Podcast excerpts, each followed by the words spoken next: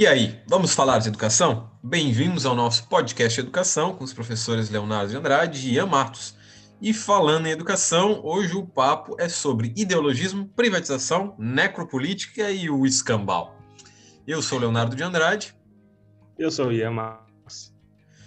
E então, durante o último, o último mês, né, de junho e, e mês de maio também, é, com tudo isso que, que, está acontecendo no nosso país, com todas essas, essas questões que estão acontecendo com a CPI é, da Covid em andamento, com os, os, iniciais escândalos de corrupção do governo, né? Porque antes não tinha corrupção, foi só agora que começou. É, a gente parece tão perdido em tanta coisa que acontece que a gente esquece que ao mesmo tempo tem várias coisas em, em andamento no campo da educação, né? É, no mês passado o, o ministro da, da Educação, Milton Ribeiro, veio afirmando categoricamente que tem que remover as questões ideológicas do Enem, porque essas questões não devem ser tratadas ali, né? Não tem por que tratar a questão de salarial entre a Marta e o Neymar, porque isso não tem nada a ver com o ingresso na universidade. Não tem por que tra tratar questões sobre transexual, porque não tem nada a ver com a universidade. Não tem por que tratar sobre nenhuma questão que incomode, porque isso não tem nada a ver com a universidade. Ao mesmo tempo, né, a gente tem é, o sistema do homeschooling avançando progressivamente, a gente vai esquecendo disso. É, a questão do avanço dele do Congresso com Milton Ribeiro de novo, com a Damares, e que ele foi aprovado também pelos deputados aqui no Rio Grande do Sul, entre outras tantas coisas que vêm acontecendo, como a falta de orçamento das universidades é, públicas e federais, é, e esse início da privatização da educação. Ou seja, é, é de ficar perdido, né? Para quem. Eu falei esses dias num, num artigo que eu escrevi, num texto que eu escrevi, que eu tenho muita inveja de quem não se informa no Brasil, embora eu também ache que é muito errado não se informar, mas eu tenho muita inveja, porque essas pessoas é, estão sãs, né? só não está são no Brasil quem está bem informado. Porque é tanta coisa, né? é tanta desgraça acontecendo com metade da população passando fome, é, tendo insegurança alimentar, e embora não deva ser é, de uma forma de que só quem passa fome entende o que é fome, as pessoas deveriam entender o que é fome, isso é muito grave. E ao mesmo tempo a gente tem os escândalos de corrupção, a gente tem é, pessoas morrendo ainda, né? Atingimos a marca de 500 mil mortos da Covid-19 por uma doença que já tem vacina. É, isso seria como viver no tempo da peste negra com a vacina da peste negra já pronta. Então, e todas essas coisas acontecendo e as coisas acontecendo na educação, e parece que a gente não tem uma, uma luz no fim do túnel, né? É, esses tempos o, o, meu irmão falou no, no, no, nosso grupo de WhatsApp assim que ah, estamos vendo a luz do fim do túnel. Eu pensei é uma lâmpada quebrada, porque ou é, ou é o trem vindo na direção da gente. Exatamente, ou é o trem vindo, porque eu não tô vendo luz no fim do túnel nenhuma, né? Eu tô vendo e olha que eu sou muito esperançoso. Quem me conhece sabe que eu sou muito esperançoso, sou muito otimista eu tenho um, uma esperança na possibilidade da humanidade na educação muito grande, mas as coisas não parecem melhorar, né? Claro que eu estou vendo muita gente se vacinar, minha mãe se vacinou, semana que vem meu pai se vacina, é, alguns amigos, colegas, professores já se vacinaram também, e isso foi me deixando mais apaziguado, porque eu sei que eu não vou perder essas pessoas. Mas ainda tem 500 mil pessoas que morreram, ou seja, tem mais de um milhão de pessoas que perderam outras pessoas. São 500 mil possibilidades, né? E a doença vem mudando e tudo isso vem se modificando. E a gente tem uns dados alarmantes sobre crianças também, né? As pessoas que acreditam que as crianças não pegam, é, seis a cada dez crianças que aparecem no hospital estão com Covid. Isso é um dado alarmante. E, então eu não consigo ver as coisas mudando, mas a gente precisa pensar né, nessa mudança e a gente precisa sentar aqui e conversar. Por isso a temática que a gente traz hoje no, no, no podcast, né, o escambau, porque a gente está um pouco saturado e decidimos, eu e Ian, falar um pouquinho sobre tudo, né, falar sobre a ideologia na escola, sobre esse discurso da escola neutra que está acontecendo, sobre esse mecanismo eh, de controle é, neoliberal, essa privatização, né, e trazer algumas falas aqui para nortear nossa conversa que vão desde o, o maior absurdo possível até a outra ponta do absurdo. Né? Em São Paulo, por exemplo, o secretário da Educação alegou que as escolas poderão receber até 100% dos alunos e que nenhum lugar no mundo atrelou a vacinação de volta às aulas. Eu suponho que ele esteja imaginando, né, que ele tenha sonhado isso, e aí ele veio e falou. Porque os lugares no mundo, grande parte dos, dos países de primeiro mundo, atrelaram a vacinação à volta às aulas. E que o MEC ignorou a área técnica e agora vai criar um tribunal ideológico do Enem para ver essas questões. Então. Olha, chega a ser até engraçado isso, né? Agora engraçado tu falou mesmo. sobre as crianças que se contaminam e estão ficando doentes, né? E muitas morrendo. Ao mesmo tempo que temos esse dado, a gente vê o presidente da República indo em manifestações, além de toda a questão da aglomeração que ele gera, do, vilho, do vírus que ele espalha, ele não usa máscara e ainda ele faz crianças tirar máscaras.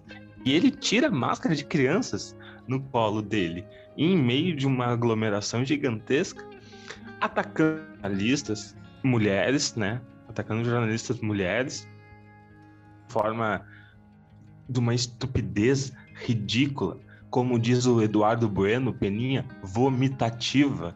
Então a gente tem um contexto hoje principalmente político, que afeta o contexto social, que é um algo inimaginável. Eu, eu com toda a criatividade possível, não iria imaginar chegar nessa situação e não iria imaginar apatia em relação a isso. De vários setores da sociedade, de vários setores, a gente está vendo a morte na, a cada esquina Covid, violência, violência policial nas favelas, todo esse tipo de, de, de violência, tanto institucional quanto social, e não se sente nada em relação a isso. A gente já falou sobre isso em vários episódios e eu fico pasmo.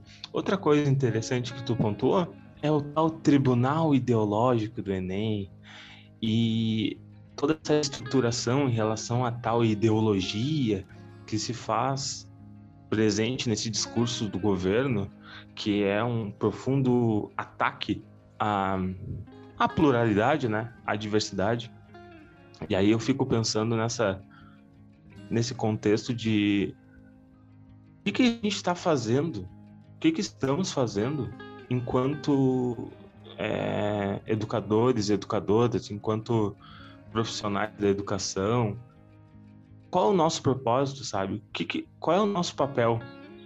Porque enquanto agente de transformação social, histórico e político, eu acho que o educador é, não tem como realizar as suas tarefas, as suas funções e dar, de fato, uma contribuição histórica se os seus projetos, o projeto pessoal e, e estrutural, não tiver alinhado a uma visão de mundo, a um projeto real, da vida real, de transformação material da vida. Aí eu, me, aí eu fico me perguntando até onde a gente quer chegar com isso, até onde a gente vai chegar com isso, né?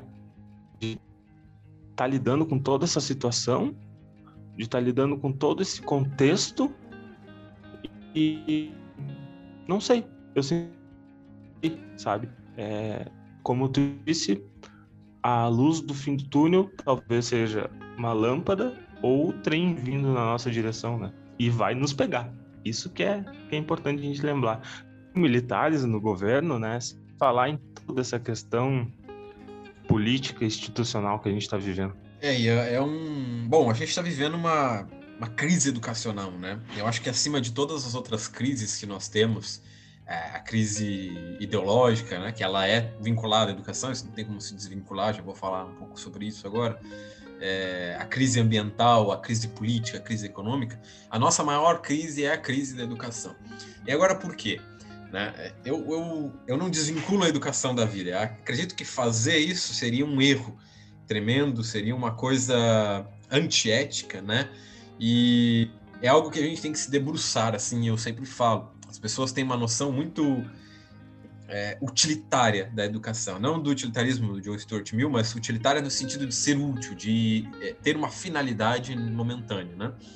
E eu gosto de dividir a educação em dois momentos distintos. A gente tem a educação informal, que é essa educação da vida, é essa educação que a gente tem com os nossos pais, com os nossos irmãos, com a nossa família, com o nosso seio cultural, né? E a gente tem a educação formal, que é onde a gente vai para a escola para aprender a viver em sociedade. E a gente não pode desvincular essas duas coisas da vida. Estar vivo é estar se educando. E estar se educando é estar vivo ao mesmo tempo, porque a educação é cultura, e cultura é educação. E enquanto seres humanos, nós somos os únicos que fazem isso.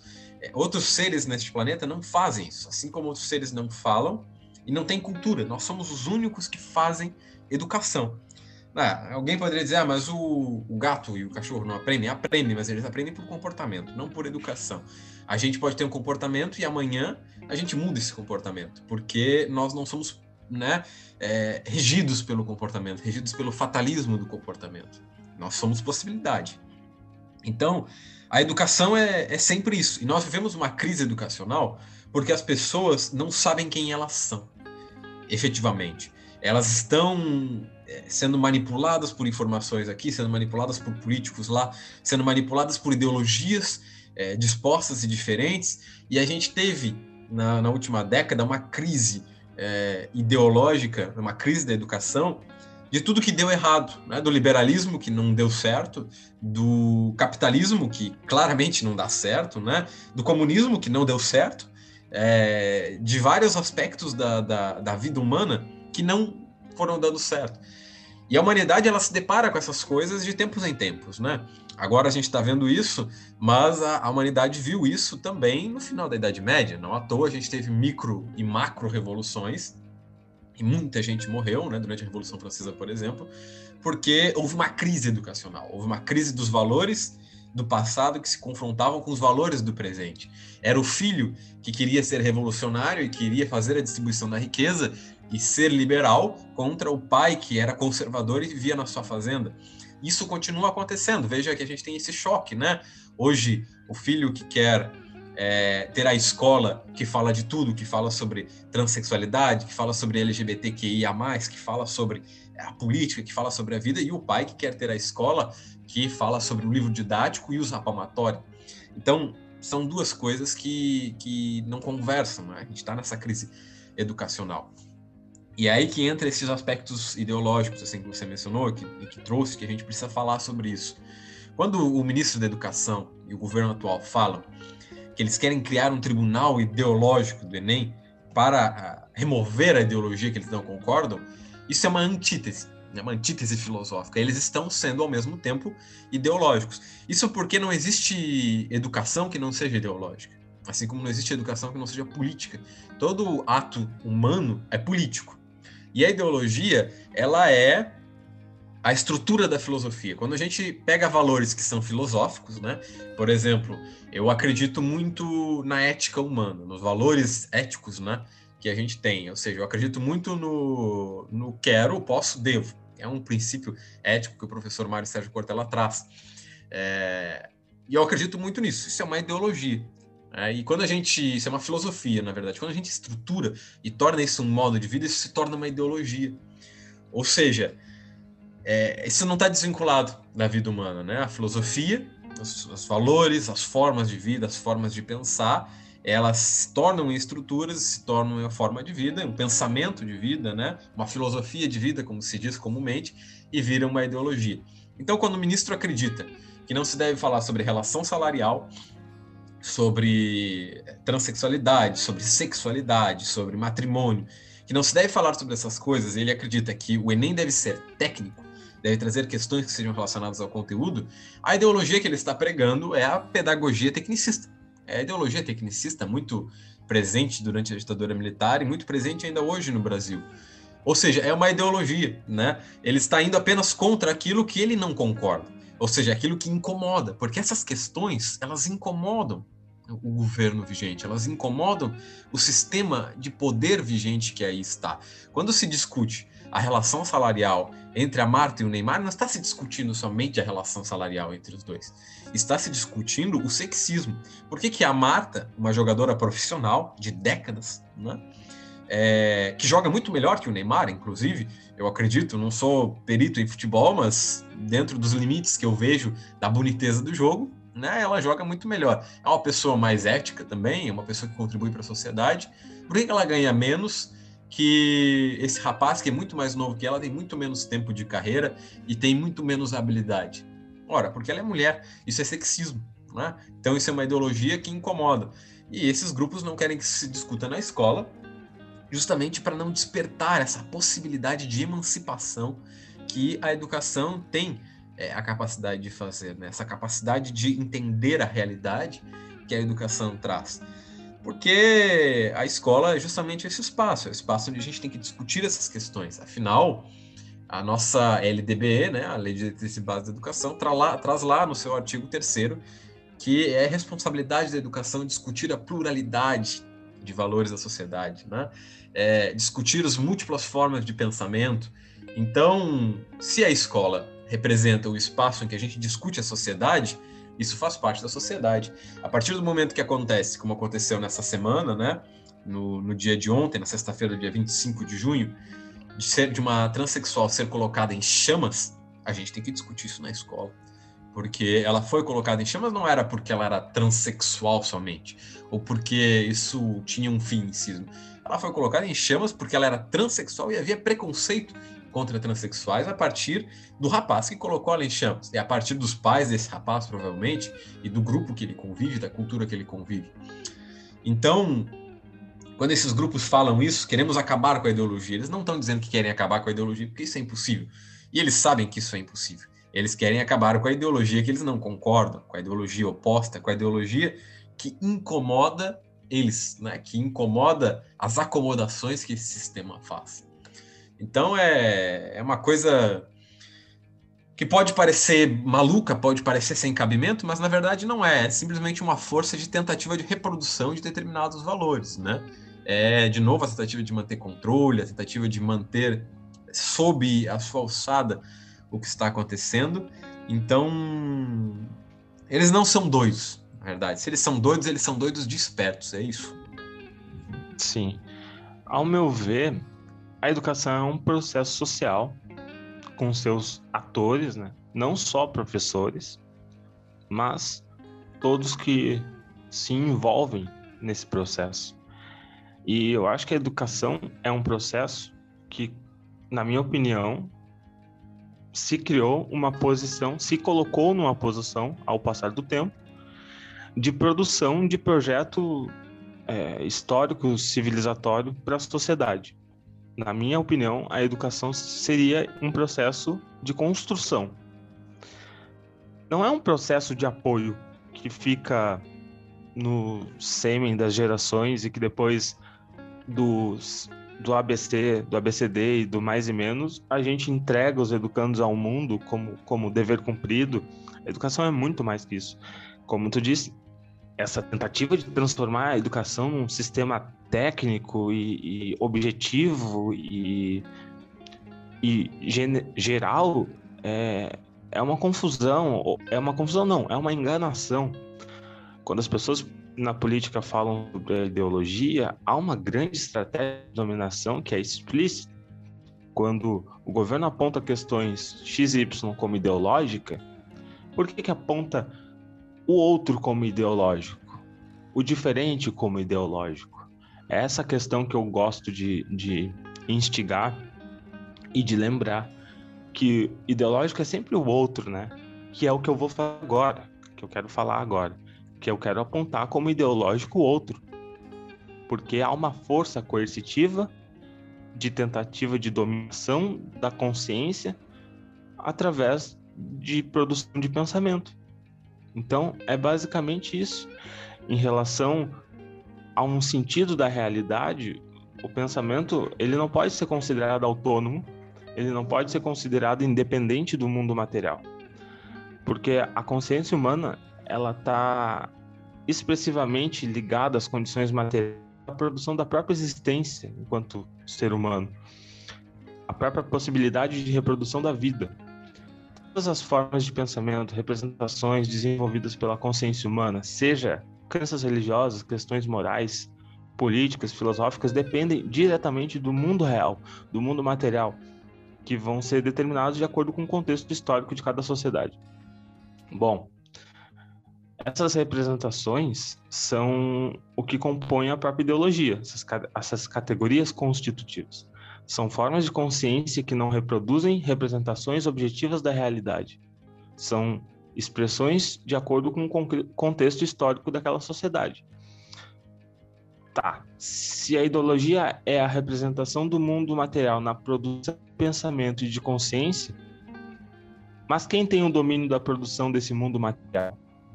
Ou quem quer ter o domínio da produção desse mundo material? Quem tem a dominação da produção da vida material? Se a ideologia são todas as formas de pensamentos elaboradas pela consciência humana, como eu disse, crenças religiosas, morais, filosóficas, etc., que correspondem a um contexto histórico, mas não apenas histórico, e sim material e social, essas formas de pensamento e consciência se desenvolvem é, de acordo com a realidade, certo? Suas condições materiais que possibilitam as suas reproduções, elas dependem de uma formação econômica e social. Logo, essas categorias de pensamento e de consciência vão ser expressões da defesa dos interesses das classes sociais presentes em cada fase histórica, presente na sociedade que reproduz aquele tipo de pensamento. Essas formas de pensamento não são representações objetivas da realidade quando deixam de lado a própria produção e reprodução material da vida e do mundo na qual aquela sociedade está inserida. Então, quando eu volto lá no, no início da fala, que o governo aponta como ideológico o outro, é justamente para buscar uma dominação do pensamento. Se ideológico é o outro, ou seja, o outro é uma construção não objetiva da realidade. Se o outro não é a expressão verdadeira da realidade, logo eu que aponto o que não é verdadeiro sou. A intenção é tentar colocar. A a, quer dizer, a intenção é tentar se colocar em um lugar de natural, de realista, de verdadeiro e de normal. Quando eu aponto que o outro é ideológico, eu tô me apont apontando de volta para mim, querendo dizer que eu sou normal, que eu sou natural e não eu não sou o ideológico. Até tem certos setores e certos atores da política que falam que não tem ideologia, porque a pauta ideológica é é invertida, é interpretado como inverdades, como eu disse, expressões não objetivas da realidade. Então a ideologia usada nessa intenção que estamos assistindo nesse caso desse, desse governo que diz combater ideologias é extremamente ideológico, porque busca uma forma de representação no plano da consciência que busca mascarar a realidade tal, que é a realidade material a realidade econômica, a dominação, a reprodução de privilégios, a exploração, como tu disse, a reprodução dos seus objetivos. Essa ideologia sempre se disfarça de realidade, de normalidade, de neutra, de natural, como disse, às vezes até de não ideologia. Até se vende desse jeito. É uma ilusão que tenta se disfarçar de decisões livres de pensamento, que busca é, ocultar seus verdadeiros propósitos. Então, todos os campos de pensamento contêm suas produções ideológicas, isso claro. É impossível não ter ideologia no campo de pensamento. Mas não quer dizer que é, ideologias contrárias às ideologias que eu já citei não são, não quer dizer que seja dois lados de uma moeda só. Porque mesmo que aponte o outro como ideologia, como eu estou fazendo, eu estou usando de uma ideologia não para como estratégia de dominação por interesses econômicos e materiais, e sim atuando para promover uma interpretação da realidade. Lembrando que vivemos em uma sociedade tramada por relações de poderes, de classe dominando outra classe, sempre buscando expandir o seu domínio, seu poder para garantir seu bem-estar, seu privilégio e satisfazer seus próprios interesses. Eu tenho ideologia, Leonardo tem ideologia, conscientemente ou não, todo mundo tem ideologia, Agora, sendo consciente ou não, qual a intenção que essa ideologia que a gente pratica e reproduz? Enganar para dominar ou apontar para mostrar e até libertar? Que esse, na minha opinião, é o papel da educação. É explicitar as questões da realidade para mostrar como funciona o sistema. Na minha opinião, vou parar de falar daqui um pouco. A nossa luta como educadores e educadores e profissionais da educação e todos envolvidos é expor uma realidade. Uma não, as realidades. O máximo possível. Expor as ideologias que estão sempre com as garras em todos os tecidos sociais, tentando dominar as explicações da realidade, porque é basicamente isso. A cultura ocidental dos últimos séculos se constituiu num corpo ideológico que serve para camuflar os interesses reais da classe. Ao mesmo tempo em que tenta camuflar os interesses reais dessa classe, essa própria ideologia, a mesma, tenta dominar as explicações sobre essa própria verdade da vida e do mundo do jeito que eles querem explicar. Por isso que a gente vê esse show de horror desse governo tenebroso, desse governo assombroso, que tentam de todos os jeitos calar a pluralidade, a diversidade, as diferenças, tratando o outro como não natural, anormal, exagerado, mimimi, querendo explicar a vida, o mundo, os valores e as crenças de acordo com suas verdades, com seus projetos e com seus interesses.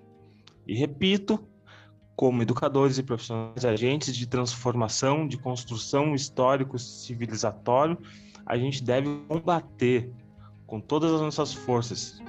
Devemos expor a realidade, devemos defender a vida, a diversidade, as sociedades, apoiar todos os movimentos que colidem com o estado de coisas presentes e que apontem para um progresso, apontem para um futuro e em busca de uma renovação positiva da realidade. Eu não tenho muito que nem o que tirar, nem o que pôr da, da fala do Ian. Eu quero fazer algumas, algumas observações para o ouvinte entender com mais exemplos. Né?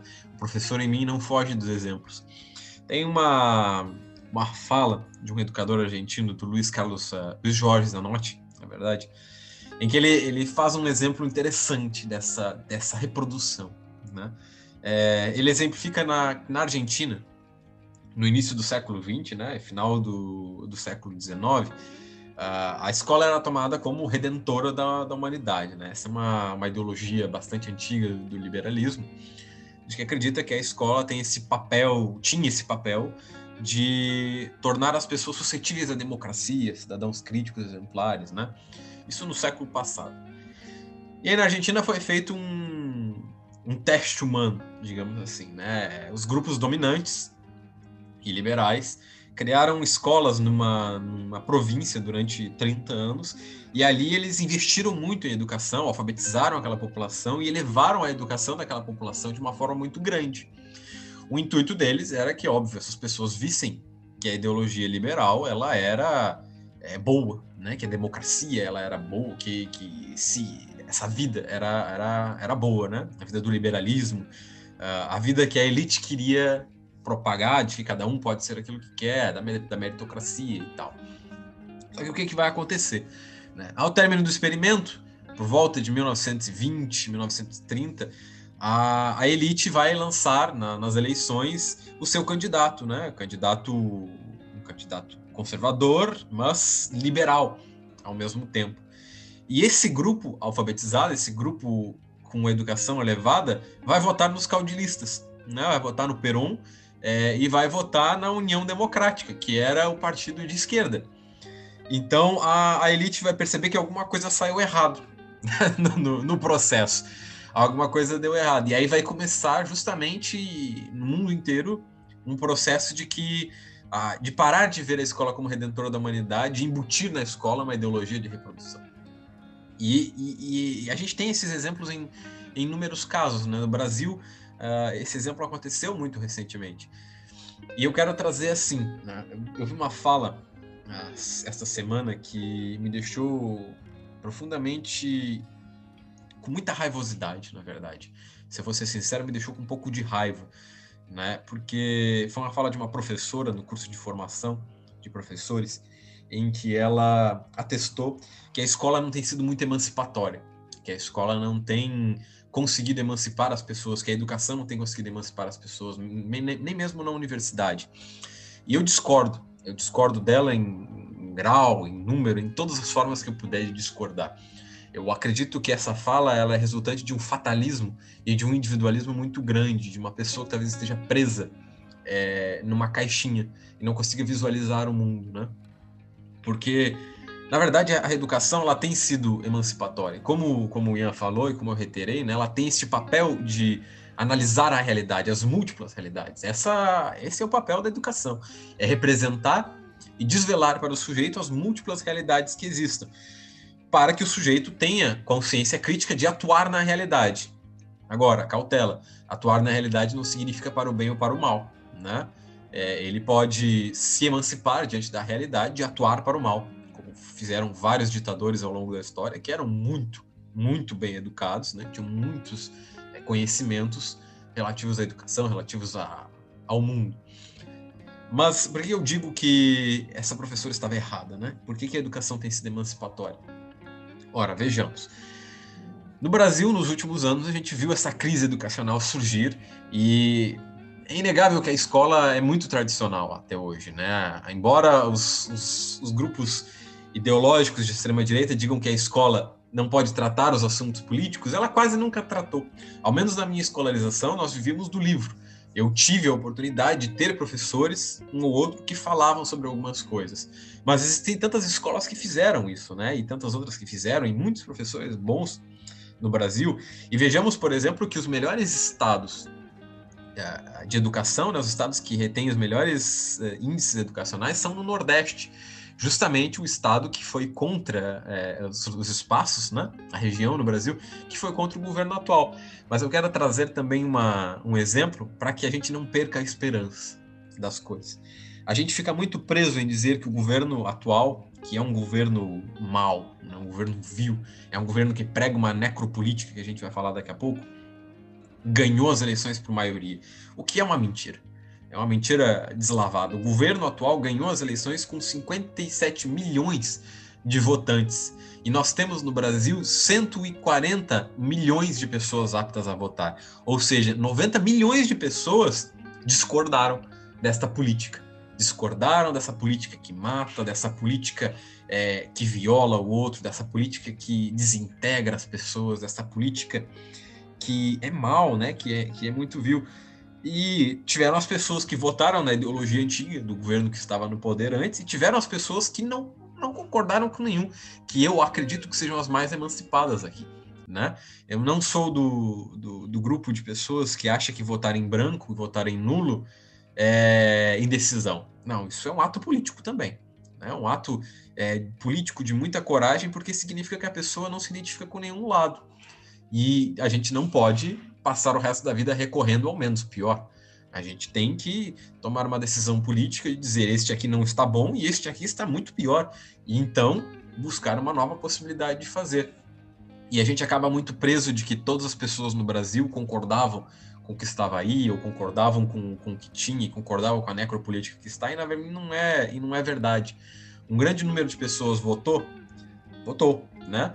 mas uma parcela era a mesma que sempre votaria, que queria a ideologia reprodutora, e a outra parcela é a que, infelizmente, é formada por pessoas uh, mal educadas, por pessoas sem acesso à educação, e uma outra parcela é formada por pessoas de fato vil, né? pessoas más, pessoas que concordavam com, com essa política, é, essa necropolítica.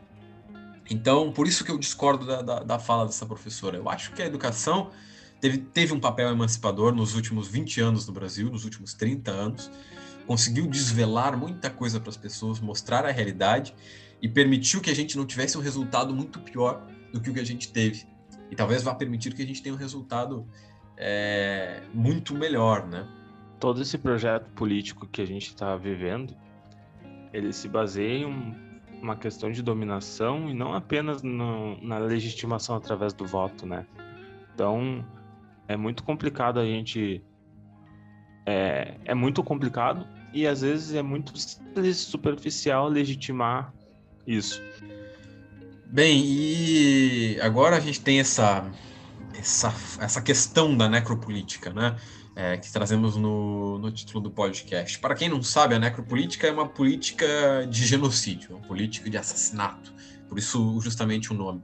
Mas ela é uma política que se institui né, do, do massacre, do assassinato do outro e das pessoas que a sociedade vai repudiando. Né? Essa política, no entanto, ela não é nova né? É, ela é bastante antiga, na verdade, no Brasil, e ela ocorre há muito tempo, desde que o Brasil é Brasil, e parece que no momento ela vem tomando mais proporções, justamente porque os grupos de extrema direita têm uma característica da necropolítica de ir dizimando né, as populações, ir dizimando o pobre, dizimando todas as pessoas que não cabem dentro do, do contexto ao qual se quer apresentar, né? A ausência de vacinas, a ausência de comida, o preço abusivo da comida, é, a ausência de moradia para as pessoas, pessoas em, em insegurança alimentar, tudo isso constitui a necropolítica, que era um plano muito antigo do neoliberalismo, né? E veja só, o neoliberalismo está no Brasil há 30 anos já. Então, claro que a gente teve um freio nisso há uns anos atrás, mas nunca foi nunca foi extirpado, sempre de uma forma ou outra o neoliberalismo foi se sobressaindo e, e se impondo. É, então é uma política muito abrangente, é uma política de vários vários atores, né? Eu não considero correto ah, chamar o atual presidente de genocida, por exemplo. Eu considero correto chamar todo o aparato político de genocida e de necropolítico, porque o presidente não atua sozinho são necessários 500 deputados federais e quase 90 senadores que vão precisar aprovar, que vão precisar fazer aquilo, que vão precisar fazer aquele outro. Então, é, fazer um impeachment no atual presidente de nada resolve. A gente precisa de uma reforma política, de um, uma coisa muito mais abrangente que consiga diminuir o aparato estatal para que a população possa vigiar esse aparato estatal e a gente consiga equilibrar o contrato social né, que se impõe na sociedade. O contrato de a, a população elege seus representantes, fornece a base para que eles é, governem e os representantes fazem isso em troca. E é necessário muito menos pessoas nesse aparato. Esse aparato ele é um aparato com muita gente por conta de um processo de colonização, né? E principalmente por conta do processo imperial que se deu aqui a partir de 1808, que foi colocando é, os familiares, né, é, lá no governo, que foi dando um puxadinho pro amigo, pro outro amigo, e assim foi se fazendo o famoso cabideiro brasileiro. Mas não adianta, não adianta nós é, culpabilizarmos somente o presidente de genocida, porque ele não atua sozinho em tudo isso que está acontecendo, ele não atua sozinho, né? Há uma, uma cúpula de pessoas ali, e Afinal, a gente sabe que quando o Congresso, quando o Senado não quer alguma coisa, isso não acontece. Então, a gente tem esse, essa necropolítica toda instituída, esse plano que é muito maior do que a gente consegue perceber, de pessoas é, fazendo esse, esse projeto uh, de dizimação de uma população. Né? É uma coisa louca, parece conspiracionista até, mas infelizmente está aí há muito mais tempo do que a gente consegue ver. E, mas a gente tem que frear isso, sem, sem fatalismo de achar que vai ficar para sempre. Tem toda essa estrutura né, que sustenta esse comportamento político, social e estatal como ferramenta. Bolsonaro não está sozinho. O próprio Estado é, burguês, o Estado econômico, a elite econômica, como queira chamar, tem culpa disso tem culpa disso. Porque é todo um projeto político que não é de agora, que não é de 2018, que vem se transformando. E outra coisa, os militares, os militares culpados disso também. Tem que apontar os dedos, o dedo para os militares também e todos os políticos. Porque como é que esse cara consegue é, dar andamento em todo esse processo. Para que a gente não deixe as pessoas desesperançosas, né? Como o Ian falou, todo ato conta, todo ato político conta. A gente influenciar o vizinho, o amigo, enfim, quem a gente conhece nessas micro é, revoluções, nessas indignações, nessa justa ira, é, tudo isso conta. Então, e a gente deve sempre pensar, para não cair no fatalismo, de que não é todo mundo que concorda com o que está aí. Há muita gente boa, né? É, a gente fica muito preso na nossa própria realidade e com a questão do isolamento social e de não ver tantas pessoas, a gente fica muito preso em não ter o contato com outro, mas existe muita gente boa por aí e muita gente que está lutando da sua própria forma, é, às vezes num, num ato pequeno, numa forma de ética, num silêncio, também diz muito, está em um embate profundo contra a estrutura é, necropolítica que se coloca entre a gente. Então, temos que esperançar, né? Bom, pessoal, esse foi o Falando em Educação. Nós agradecemos a todos os ouvintes por nos acompanharem e pedimos que favoritem o podcast para continuarem nos acompanhando. A gente se escuta no próximo episódio. É que ele não está sozinho. Isso é muito óbvio. Ele não está sozinho. Ele tem todo um aparato é, político, jurídico e, e coercitivo na, na política no, no, Estado brasileiro que é, legitima essa atuação completa. Porque depois de tu, tudo isso, o governo não caiu, depois de tudo isso que está acontecendo, o governo não caiu, e tem setores que. Ah, não, mas agora vai cair. Agora tem um escândalo de corrupção. Eu tenho quase certeza, vou cantar a bola aqui. Hoje é dia 26 do 6, 10 e 2 da manhã. A mídia, a grande mídia brasileira, vai começar a usar esse argumento de corrupção, esse, esse argumento que a direita brasileira tem há um bom tempo de combate à corrupção é, vai tentar resgatar e ao mesmo tempo que tentar resgatar esse combate à corrupção vai tentar personificar uma terceira via para 2022 falando de eleição agora resgatar uma terceira via que também vai ser de direita só que vai ser algo mais neutro anticorrupção e toda essa essa balela que se tenta reproduzir lá desde Fernando Henrique.